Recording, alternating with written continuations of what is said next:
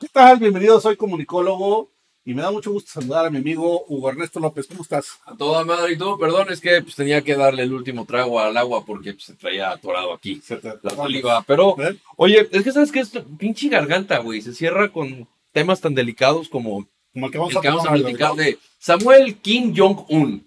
¿Por qué Samuel? Bueno, nos referimos a Samuel García. No al dictador norcoreano. Nos referimos al gobernador de Nuevo León que ya quiere parecerse al, A Kim Jong-un. ¿no? al dictador de Corea.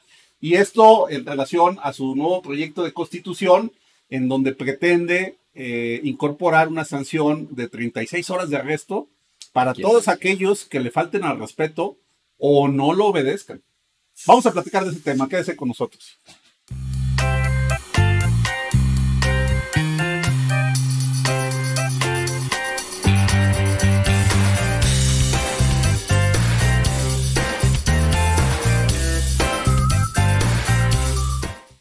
A ver, ¿por qué entonces va a poner un dictamen es el Samuel, cabrón? O sea, ¿qué le picó, cabrón?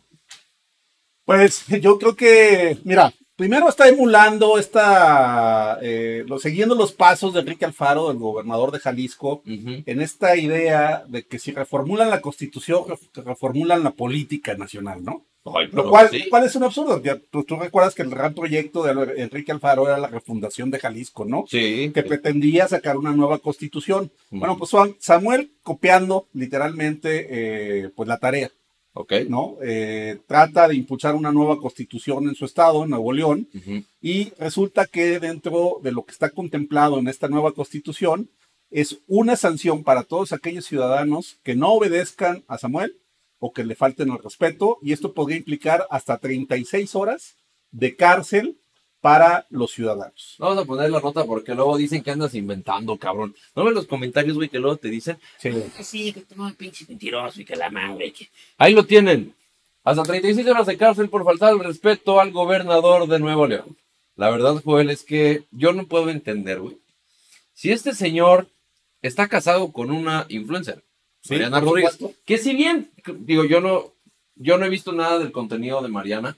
Eh, sé que es una influencer muy reconocida, pero no, no, no he visto qué contenido tiene. Eh, no veo por dónde el gobernador de Nuevo León, que conoce ese- estos negocios, el hombre diga, pues nadie puede hablar ni decirme nada si no lo meto a la cárcel. Es coartar la libertad de expresión por donde lo vean, cabrón. Totalmente, pero además te voy a decir que tiene que ver con esta moda de políticos populistas que tenemos en nuestro país, Ah, que ellos quieren eh, dictar qué hacer a la sociedad pero que les incomoda que pueda haber críticas a ellos. Y esa es la parte más delicada de este tema, ¿no? Y eh, Claro. pues obviamente esto ha generado una gran reacción, porque como tú dices, si su esposa se dedica eh, pues a hacer comunicación y a las críticas y a, la, a generar opinión dentro de eh, pues, las redes sociales, es incomprensible que hoy quieran sancionar a ciudadanos que cuestionen lo que está pasando en Nuevo León, ¿no? Porque además, pues digo, no empezó muy bien que digamos su gobierno. Ahí está la escasez de agua que traen ahorita Ah, sí. enorme en, en- en- en- este estado. ¿no? Sí, sí, sí, sí, sí, Bueno. Mira, aquí hay un tema, es la reacción que tiene Samuel después de las críticas, porque una cosa es este proyecto que además habrá que decirlo, ya pasó una primera aprobación o una votación en el Congreso, es decir, ya está considerada, eh, ya va avanzando esta constitución que propuso Samuel. Y eh, bueno, pues a- habrá que esperar la votación final para ver si realmente los diputados de Nuevo León aprueban esta constitución. Pero cuando Samuel ve la reacción de los ciudadanos y de este cuestionamiento a que se cuarte la libertad de expresión de, lo- de la gente de Nuevo León, lo que sale es a decir lo siguiente, ¿no? sí, ahí es donde viene la magia. Porque dice que tras las críticas, eh, su propuesta es arrestar a multar a quienes. De, eh, de arrestar. desobedezcan. Ajá. El vato dice: Pues ya existía, cabrón. Qué huevos. Sí, ¿Qué, qué, qué, des- qué nivel de desfachatez, güey? Es como, eh, lo platicábamos antes de, de- de entrar al aire. Es como, güey, si llegas con una mentalidad joven, ¿no? Diciendo que vas a revolucionar y todo esto, tan sencillo como tú lo mencionabas anteriormente, pues quítalo, cabrón, como que ya existía y vienes a hacer algo mejor, quítalo.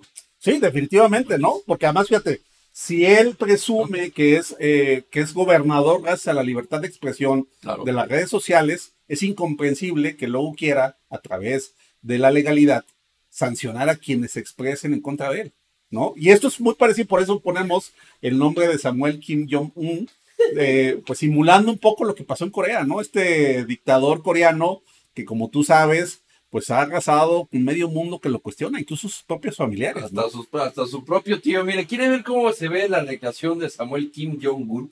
Se ve bien guapo el muchacho. Este, como bien lo dice Joel, eh, Kim Jong-un, no sé si tú lo sepas, pero a su tío lo aventó eh, junto con cinco colaboradores. A los perros, ¿no?